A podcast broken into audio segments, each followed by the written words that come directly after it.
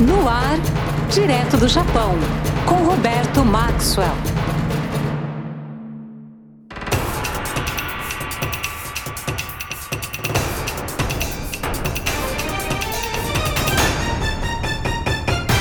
Você está ouvindo o direto do Japão aqui na Rádio RBG, a rádio dos brasileiros no mundo, a rádio dos brasileiros para o mundo. Semanalmente, a RBG traz o direto do Japão com muitas informações sobre o Japão atual, sobre a cultura e a língua japonesa e muito mais. E você pode e deve participar do nosso programa entrando em contato com a gente através do Facebook da Rádio RBG. Entra no Facebook, dá uma busca lá por Rádio RBG, deixa o seu like e envie a sua mensagem. Ou ainda visite a página página da rádio, radiorBG.com, para saber mais sobre este e outros programas. E chegamos à terceira e última parte deste especial, estudando no Japão com as bolsas MEXT. Como temos falado, MEXT é o equivalente japonês ao Ministério da Educação e, através de programas de bolsas bem interessantes, tem atraído estudantes de todo o planeta para fazer graduação ou pós-graduação aqui no Japão. O Brasil, Angola e Portugal são alguns destes países. Nesta parte final, a gente vai conhecer a experiência da graduação pelo ponto de vista de uma estudante. E em seguida é a vez de saber como é a volta para o Brasil depois de anos estudando no exterior. Eu sou Roberto Maxwell e fica ligado porque está entrando no ar o Direto do Japão.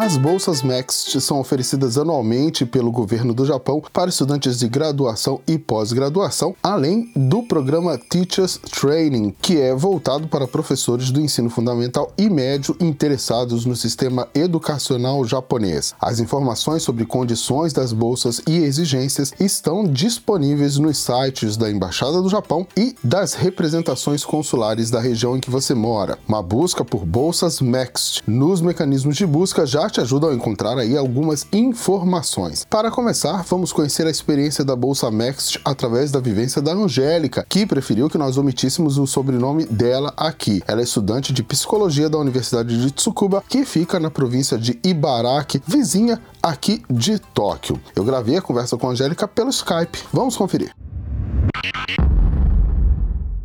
Angélica, por que, que você escolheu o Japão para estudar? Olha, no meu caso, assim, eu sou um caso específico que eu, eu já morei no Japão antes, uh, por causa dos trabalhos dos meus pais. Aí eu morei alguns anos aqui e daí eu quis voltar, porque eu sentia saudade do país e também porque a bolsa, né? Uma bolsa de estudo maravilhosa. A gente já falou aqui no, no programa, né? A Bolsa Next para estudantes de graduação oferece, além do pagamento dos custos do curso à universidade, também um valor mensal de 117 mil ienes. E eu tenho perguntado isso para todo mundo e vou perguntar para você também, Angélica. Esse valor é suficiente para você no seu dia a dia? Olha, é, esse valor ele cobre todos os, os gastos básicos. Principalmente se você não é o tipo de pessoa assim que é, gasta, sai gastando dinheiro assim, né? Você viver modestamente, não precisa, não precisa viver assim é, de um estilo muito pobre, sei lá, mas é não gastar demais, cobre todos os, os, gastos necessários. É aluguel, água, luz, gás, é, comida, né? O celular, internet, essas coisas, cobre mais ou menos. Eu trabalho. O máximo que um, que um estudante do MEX pode, pelo visto, o máximo que a gente pode é 28 horas por semana, o máximo de 8 horas por dia é 28 horas total, não importa quantos empregos você tiver, 28 horas na semana. Então, assim, feriado, por exemplo, março, uh, agosto, assim, eu, feriados prolongados, eu pego o máximo de 28 horas por semana. Mas quando eu tenho aula, geralmente eu vou umas duas vezes por semana, duas, três vezes durante a semana, quando eu tenho menos coisa na, na universidade. Eu trabalho 5 horas, eu vou das 5, eu vou até as 10, mais ou menos. E sábado e domingo, ou sábado ou domingo, vai variando. Você chegou a me dizer previamente que estava fazendo um arubaito, ou seja, um bico. Por que você decidiu fazer esse bico? Porque a bolsa ela cobre as coisas básicas, não cobre nada extra. No primeiro ano eu não precisei, porque eu estava morando em dormitório, é, todos os gastos do dormitório é, cabia tudo em 20 mil ienes, né? Água, luz, gás, aluguel, tudo. Só que daí depois você passa para um apartamento É, e eu. Os gastos a mais, né? Por exemplo, eu vou visitar os meus pais é, no verão, eu pago a minha passagem. Projetos pessoais, é, viagens aqui lá, eu guardo dinheiro também para quando eu tiver que me mudar, quando eu me formar. Então é, é uma forma de você complementar a bolsa que você tem, é isso? Isso, isso. Se eu viver só na bolsa, não me falta, mas também não tem nada extra, né? Eu queria falar um pouco do processo seletivo. Quantas vezes você tentou a bolsa? É, eu tentei duas vezes, eu consegui na segunda. A sua área, psicologias, é classificada como humanas, né? É, você lembra de como foi a prova? Se foi difícil? Lembro, lembro. Na primeira, primeira vez que eu tentei, isso eu não, eu não entendo até hoje, porque eles não te revelam a razão pela qual eles fazem as coisas, né? Tanto o é, Ministério da Educação do Japão é, quanto o consulado, pessoal do Brasil. Eles não te revelam o porquê do processo. Mas, no primeiro ano, eu tentei para artes, artes cênicas, né? E nesse ano, minha prova foi inglês, é, japonês, física, química e matemática. Daí eu não passei no segundo ano que eu tentei, é, eu tentei já para psicologia e daí foi só inglês, japonês e matemática. E assim, eu pessoalmente, eu sou terrível em matemática, isso não é nenhum segredo, todos, todos que me conhecem sabem. Sinceramente, não foi fácil. A prova não foi fácil. Não é assim uma, um monstro de difícil, mas se você não se prepara, realmente é difícil. E como é que foi essa tua preparação? Olha, eu, como eu já falo, já falava o japonês e o inglês desde pequeno, porque é, vinha, né, é, morei no Japão um tempo, e daí meus pais também são professores de, de inglês, eu já falava as duas línguas, né? Então, para isso, eu não precisei preparar muito. Mas para matemática, é, você tem, depende de, das pessoas. Para mim, eu estudava em casa. É, tinha livros de, do ensino médio, que eu, que eu pedia pra minha irmã me ajudar de vez em quando. E foi isso, para mim foi assim. Até pro japonês e inglês, é, eu peguei os livros e revisei é, gramática, essas coisas, né? Porque não importa se você sabe a língua, não significa que você sabe o que vai cair na prova. Para ter certeza, eu peguei livros de, de gramática japonesa em inglês e daí eu dei uma revisada. Você falou, né, que você já morou aqui no Japão anteriormente, mas você sentiu alguma dificuldade assim de adaptação? Olha, dificuldade para adaptar não, mas eu senti muito a diferença é, de porque quando eu morava aqui antes eu era criança, né?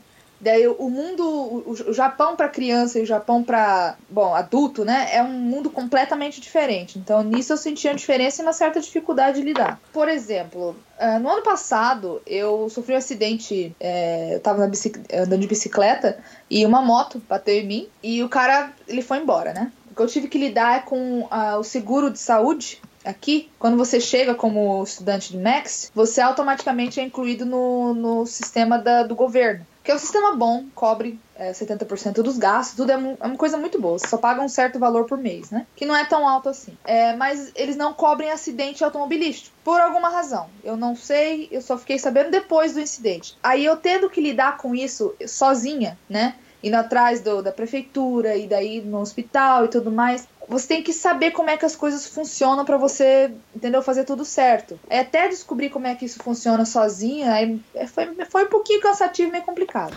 E olha que você já falava japonês, né? Na verdade, falar a língua, não vou negar que ajuda, óbvio. Óbvio, né? Não vou, não vou precisar ter alguém pra, sei lá, comprar coisas comigo ou ir no hospital, assim, não, não preciso, mas na verdade o falar da língua não significa muita coisa, porque eu continuo sendo estrangeiro e documentação tudo diferente, né? O processo continua sendo difícil. Olha só, pessoal, vale ressaltar que o bolsista, quando chega ao Japão, ele é levado à prefeitura, onde ele faz a inscrição no seguro saúde, o valor mensal é estipulado né, pela prefeitura e de fato realmente é bem baixo. Seguindo então aqui, os estudantes de graduação passam por um ano preparatório antes de entrar no curso universitário em si. Durante um ano se estuda japonês e outras disciplinas, e as notas das avaliações deste período influenciam na indicação que você vai receber de que universidade você pode cursar. Para mais detalhes, eu acho que vale a pena ouvir o programa anterior, que já deve, já está, né, como podcast lá no nosso site e tem bem detalhado esse processo. Angélica, no teu caso, como foi este primeiro ano preparatório aqui no Japão? Eu estudei na Universidade de Osaka e o curso preparatório lá de Osaka, ele é chega a ser um pouco brutal, de então, assim, carga de estudo é muita coisa, né? E daí, quando você chega lá, eu fiquei sabendo que o processo vai mudar, não sei quando, como, porquê, mas é quando eu cheguei lá, assim, separam todos os estudantes em de seis a oito grupos. dependendo na tua capacidade na língua no dia que você chega. Na semana seguinte que você chega, você faz vários uh, testes, né? E entrevistas em grupos, individual e uns três, quatro umas três, quatro provas, e daí, baseado nisso, eles te separam em é, salas. É, do, no, o número um é o que o pessoal que já fala fluente, e no meu, no meu ano teve oito, o número oito é o pessoal que não sabia nem falar bom dia em, em japonês. Aí as aulas é diferente para cada sala. Foi, assim, foi um ano assim muito interessante porque você todo mundo mora junto e estuda no mesmo lugar ali, literalmente, um prédio um do lado do outro, né? Assim, eu passei o tempo maravilhoso com conhecendo gente do mundo todo, todo dia ali no dormitório e refeitório e, nossa, muito divertido, mas os estudos, nossa, é muito puxado. É demais de puxado. Diferente da, da onde o Pedro Couteiro, né, o, o outro brasileiro que ele foi, ele foi na, lá no, em Tóquio. Na Universidade de Osaka é mais puxado, novamente, não sei dizer porquê, porque eles não, não explicam essas coisas para nós, né? Mas é bem puxado e assim, é, chegamos em abril, né? Em agosto tivemos três semanas de férias de verão. Em setembro já tivemos duas semanas de provas. E final de novembro para começo de dezembro tivemos outras duas semanas de prova. Fevereiro, outras duas semanas. E mais um projeto que como se fosse um TCC, sem contar o processo para escolher a universidade que chega no final do ano. Acaba o, um, ano inteiro, você tá assim. cansado não, não, é nem o suficiente para dizer. assim, é, no, só no meu ano, no primeiro ano, duas pessoas não aguentaram e foram embora. E, e, e o teu processo de escolha de universidade? Que critérios que você usou para escolher? É, você chega assim, é, quando você vai uh, entrar com pedido para bolsa, aí, ainda no Brasil, você tem que é, escrever um, né, você tem várias folhas, né, vários é, formulários para preencher, e um deles é você tem que escrever três universidades que você gostaria de estudar. A questão é que quando você chega aqui, tua, é, tua percepção muda completamente. Porque você. Já lá por. No meu caso foi outubro. O pessoal de várias universidades eles vêm para onde você está e eles apresentam a universidade deles.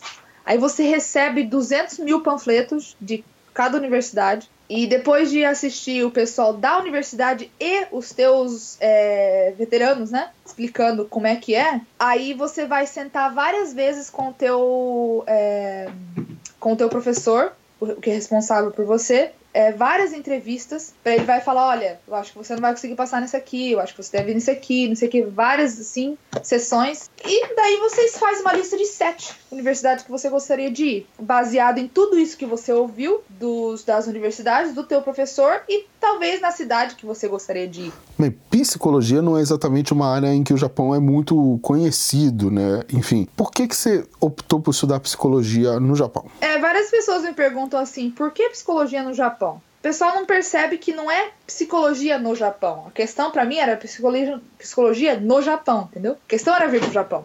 Realmente o Japão não é muito assim é, conhecido pelo seu, pela pesquisa em psicologia, mas é, é bem avançado. Pra ser sincero, é, na, na, universidade que eu, que eu vim, é uma das universidades que é mais avançado. Uma das mais avançadas na pesquisa de psicologia. Tem as, as cinco áreas é, de estudo, é, professores assim que lideram a pesquisa de psicologia no Japão e tudo mais. E não vou negar que é difícil. E Angélica, quais são as suas dicas para quem quer vir estudar aqui no Japão com a bolsa Next? Assim, vou falar um pouquinho, é, um pouquinho sobre o que tem acontecido com o pessoal do meu, é, do meu ano aqui. É, vários, ultimamente, não vou falar nomes, óbvio, têm perdido a bolsa. Porque eles não se esforçaram o suficiente, não vão para as aulas, não fazem as provas, não fazem, sabe, o que deve fazer. Eu, o que eu falo pro pessoal que quer essa bolsa é que, assim, é uma vida muito boa, não vou negar, né?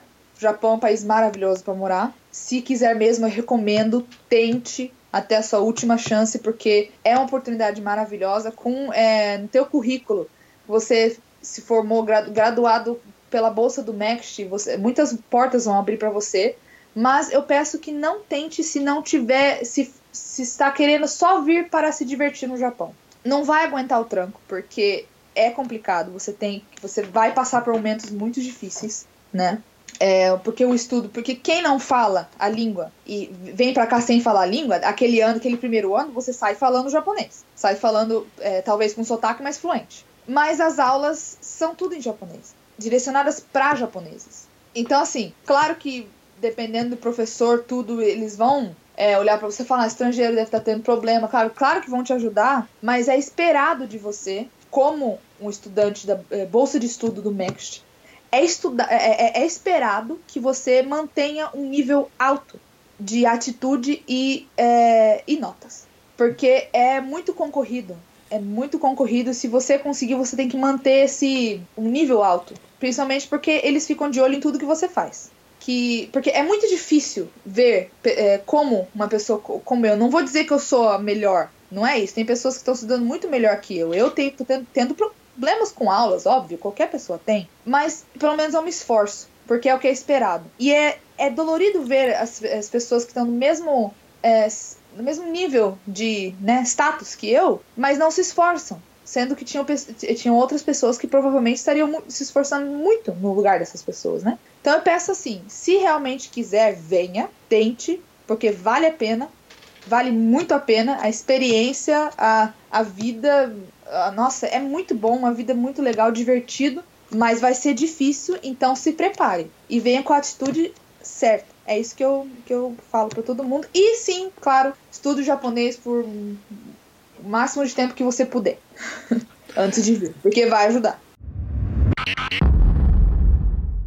Angélica, muito obrigado pela sua participação aqui no programa. Bem, seguindo, você conseguiu a bolsa, passou por todas as dificuldades relatadas aqui hoje pela Angélica, no programa anterior também pelo Pedro. Você se formou e está com o canudo na mão e decidiu voltar para o Brasil. Como vai ser essa volta? Eu vou conversar então com o Menandro Barreto Gomes, ele tem 30 anos, foi bolsista Max de graduação na Universidade de Tóquio e cursou Relações Internacionais. Atualmente ele trabalha numa grande montadora japonesa em São Paulo e eu conversei com ele por Skype. Vamos ouvir. Menandro, como foi a tua trajetória depois que você se formou aqui no Japão? Antes de retornar ao Brasil, eu, eu tinha vontade também de ter alguma experiência na, em outros países, né, no, na Europa. Então, eu também fui bolsista em seguida na, na Suíça, onde eu fiz um, um mestrado, né, para complementar meus estudos. E na Suíça eu fiquei dois anos e meio, fiz, algum, fiz estágios por lá também. E aí depois eu retornei ao Brasil em 2000 e, final de 2012, antes da crise começar, que foi um, foi um timing bom. Primeiro voltei para o Rio e procurei algumas empresas japonesas no Rio, né? Mas logo vi que o, o mercado de trabalho para quem fala japonês no Brasil é mais forte em São Paulo. Comecei a buscar em São Paulo também. E algumas empresas japonesas se interessaram pelo meu perfil, até pude, tive a oportunidade de escolher. E eu acabei entrando na Honda, né? Que me ofereceu uma vaga na área de é, expatriação, né? Que era dentro do RH. Permaneço lá até hoje. Hoje eu trabalho em outra área, na área de é, sou analista de negócios, mas é, já estou nessa mesma empresa há, há, três anos. Né? A Bolsa do Bambu Show me, me ajudou bastante na, na, na, minha inserção profissional aqui no Brasil.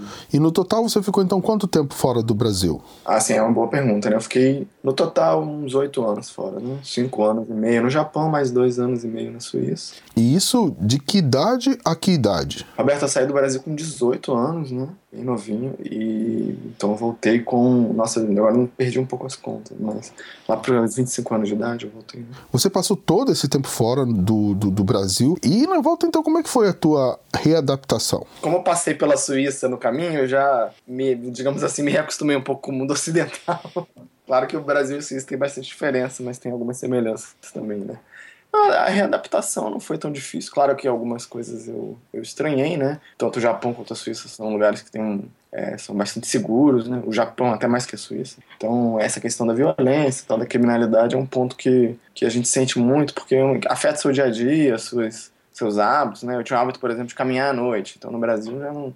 Você, tem que ter mais cuidado, né, com o horário que você, que você faz esse tipo de atividade, né. É, fora isso, é aquela questão, né, de a, a ciência de cidadania do brasileiro ainda precisa melhorar em alguns aspectos, né, então questão de cuidados com lixo, né, é, questão de não precisar fazer a coleta seletiva aqui no Brasil. Algumas pessoas fazem por, por opção pessoal, mas não é uma obrigação, enquanto lá fora, no Japão, inclusive, isso é bem rigoroso, né? Lá fora isso é bem mais bem mais avançado do que aqui, né? Então, foram alguns pontos assim do dia a dia que eu estranhei no início, né? Mas não, não, acredito que não tive grandes problemas de readaptação, não. A gente já falou um pouquinho disso, mas eu queria que você detalhasse um pouco mais. Você acha que essa experiência toda que você teve fora do Brasil afetou na tua empregabilidade dentro do Brasil nessa volta? O idioma japonês ajudou muito e o inglês também, né? Hoje em dia também, o que, que acontece? Eu vejo que muito nas, nas empresas japonesas tem muita gente que fala bem o japonês, assim, muita gente, né? tem um contingente razoável no Brasil por conta da imigração japonesa, né? Mas, primeiro, em relação ao japonês, muita gente não escreve, né? Então, o fato de ter feito graduação no Japão dá um plus nesse sentido do, da, do, do idioma escrito, né? Nem todo mundo que, que fala japonês não escreve. Né? E a outra questão é o inglês também. Eu não só treinei o japonês, como o inglês também, bastante no Japão. Né? E o inglês também. Saber as duas línguas é, é, é, bastante, é, é, bem raro aqui. É difícil achar alguém que fala bem as duas línguas. Né? Então acho que isso foi um diferencial importante. E você sente que o Brasil hoje tem necessidade dessa mão de obra especializada é, que domine a, a língua japonesa? Enfim, você vê espaço para uma jovem ou um jovem é, que saia do Brasil para estudar no Japão e depois retorne e, e consiga se inserir no, no mercado de trabalho brasileiro? Vejo sim, Roberto. É, Claro que a gente está hoje vivendo uma crise, né? Várias empresas japonesas estão diminuindo os investimentos no Brasil, algumas estão até saindo, aí, como a Kirin, né? A gente ouviu falar agora que a Heineken comprou a Kirin. Mas o Brasil tem um mercado grande tem uma presença de empresas japonesas bem forte aqui, né? Então, essa necessidade deve continuar. Por um tempo, pelo menos, Roberto, porque a geração dos japoneses aí, digamos, de, que hoje tem executivos entre 40 e 60 anos, muitos não falam bem o inglês, né? Então acaba que é, alguém que fala bem o japonês na, na empresa ou na, na, organização ajuda bastante né, na comunicação. Fora que muitos materiais né, são em japonês, ou o conhecimento sobre o Japão em algumas, em algumas carreiras pode ser importante. Né?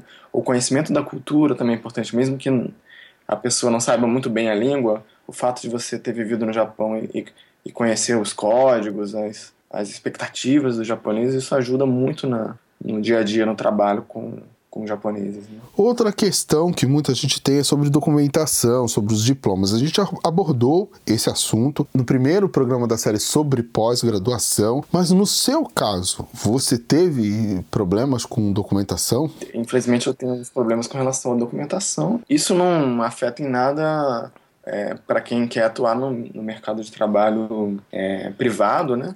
Empresas multinacionais, não, não exigem validação do MEC, né, para você trabalhar. Porém, é, se um dia eu quiser dar aula numa universidade pública, alguma coisa do tipo, é, pode ser que eu é, necessite da validação do diploma, né. Esse é um ponto que eu preciso ainda tentar resolver. Eu não consegui resolver ainda porque é um processo bastante burocrático aqui no Brasil, né. Eu não tive problema nenhum para fazer mestrado na Suíça, é, basta, bastou apresentar um histórico e o, o diploma, mas o, o, Brasil exige uma, uma série de documentos, alguns não são é, emitidos de praxe pelas instituições japonesas. Então, é, eu parei no estágio que eu precisaria mandar uma carta para o reitor da universidade pedindo para ele permitir que alguns documentos sejam sejam impressos só para mim, né? Então, é, é, um processo um pouco burocrático. Também é, é bem possível que eu tenha que fa fazer algumas aulas adicionais e provas. É, não é muito claro também qual vai ser a exigência da universidade. Eles pedem primeiro para ver toda a documentação e depois eles decidem se você vai precisar fazer um, dois anos a mais ou vai precisar fazer provas. Eu estou na esperança que em breve isso vai mudar e que vão tentar simplificar um pouco mais, porque eu não vejo o menor sentido em é, um diploma de graduação em relações internacionais ou principalmente essas áreas de humanas, né? Você tem um, um nível de, de exigência tão grande para fazer uma validação. Eu não vejo o menor sentido nisso. E para quem está pensando em estudar no Japão, é, é importante pensar bem no seu caso específico, né? Então, por exemplo, para quem quer atuar em relações internacionais, que é o meu caso, tem um leque amplo aí de atuação. Pode, pode trabalhar numa empresa privada, pode trabalhar numa ONG, pode trabalhar num, num instituto de pesquisa privado. Esse tipo de caso você não vai ter problema. Mas se você quiser atuar num órgão governamental que exija validação, você pode ter dificuldade, né? Então, é, ou você vai ter que fazer esse processo de validação, que pode te exigir alguns anos a mais de estudo e bastante burocracia, ou você vai ter que fazer uma outra graduação. Então é um caso para você pensar. Por exemplo, quem quer estudar direito é, e quer atuar com direito no Brasil, é, vai ter que voltar e fazer outra graduação, provavelmente. Né? Então é, preciso avaliar bem caso a caso. Né? Bem, você passou por dois países bem diferentes, a Suíça e o Japão, que têm algumas características bem semelhantes. São países desenvolvidos, muito seguros, com uma economia estável, emprego, uh, enfim. Acho que muita gente aí no Brasil deve te perguntar por que que você foi, passou tanto tempo fora e resolveu voltar para o Brasil, ainda mais né, nesse momento delicado que a gente está vivendo agora. Roberto, é verdade. É, me perguntam bastante isso agora com essa crise, então me perguntam muito. Nossa, Milena, mas você passou pelo Japão, passou pela Suíça, porque você não ficou, né? Nesses países que são mais desenvolvidos, tem, enfim, menos problemas de violência, etc. Na época, o que eu pensei, eu continuo pensando assim, na verdade, é um, são um, um conjunto de fatores, né, que eu levei em consideração. O primeiro é a questão de estar mais próximo da família, né? Você estando fora, principalmente no Japão, um país muito longe, né? Tem dificuldade de, de vir com frequência, né? Tem a questão também de, de você conseguir, dependendo da sua trajetória profissional, do seu, do seu tipo de, de cargo que quer ocupar, você consegue ter uma atuação mais plena no seu país de origem, né? Que, por exemplo, aqui no Brasil tem o domínio do idioma local e mais outros idiomas, né? Enquanto eu tô lá fora, claro, o português pode ser um diferencial, mas dificilmente vai ser, né? Então, tem essa questão, né? E você tem um domínio aqui das leis e do, de como funciona a sociedade e tudo mais, né? Então isso ajuda no, na profissão. E apesar de hoje a gente ter um desemprego alto no Brasil, para quem tem uma boa qualificação, é um país bom para trabalhar hoje, né? Na, na, Europa a gente tem um desemprego altíssimo entre jovens, né? Por exemplo. E outra questão é questão também de querer contribuir aqui para o desenvolvimento, né? Do, do Brasil, querer contribuir de alguma forma para o lugar de onde eu venho, né? E tem a questão também cultural, né? De você estar tá na sua cultura e ter é, mais facilidade de lidar com as pessoas. E, e, eu gosto do ambiente aqui, por exemplo, no trabalho, ser mais cordial do que em alguns outros países. Né? Tem alguns aspectos da cultura brasileira que eu gosto bastante e valorizo. Né? O clima também é, é uma coisa que eu, que eu valorizo aqui, porque não, sou, não gosto muito de frio, então gosto, principalmente aqui em São Paulo, acho que o clima é bem agradável a maior parte do ano, né? Mas é claro, né? Tem algumas, tem vários problemas. O Brasil tem vários problemas e hoje com a crise isso tá mais, parece estar tá mais acentuado. Eu espero que a gente saia dessa, mas tem as preocupações, né? De a previdência vai quebrar, será que a economia vai voltar a crescer e, e ou será que o desemprego vai continuar crescendo aí sem parar? Será que eu vou conseguir dar um, uma qualidade de vida boa para os meus filhos e vou conseguir pagar tudo isso? Escola, né? A gente não consegue ter uma escola boa pública, não consegue ter uma saúde boa pública, tudo, né? Você tem que pagar do bolso. São, são problemas que em outros países você não tem ou são menores, né? Então, claro que isso pesa um pouco e tem essas dificuldades né, no Brasil, mas eu acho que em linhas gerais valeu a pena ter voltado e estou feliz com a minha decisão. Mas é, respeito quem tem uma decisão diferente e acho que cada um tem que, tem que ver aí sua, sua trajetória, seus gostos, seus, seus sonhos e, e decidir, né? Mas só tem que lembrar que morar fora também tem os seus tem suas dificuldades, né? Você vai, você vai ser um imigrante, você vai ser tratado como um imigrante Alguns países acolhem bem, outros não tão bem. Em alguns países você consegue tirar a cidadania rápido, outros não. Tem a questão de você se inserir profissionalmente, sem saber tão bem o idioma quanto nativo, sem conhecer a cultura tão bem quanto nativo. Então tem várias questões que a pessoa precisa avaliar muito bem na hora de tomar uma decisão de longo prazo. Né?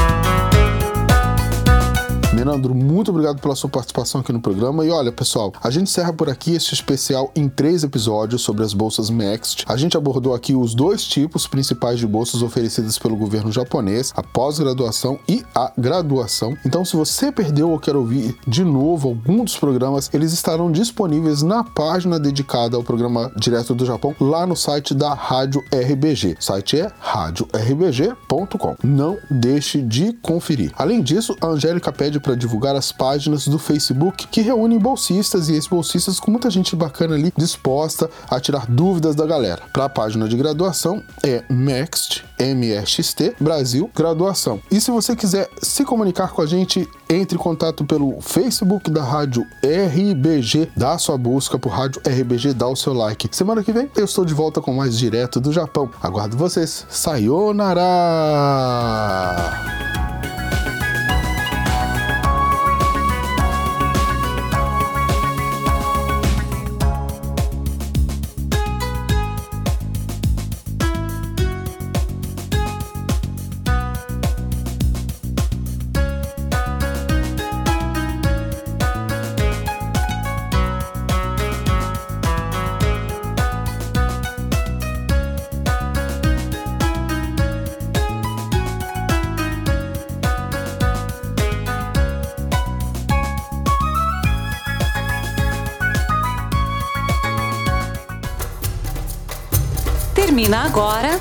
Direto do Japão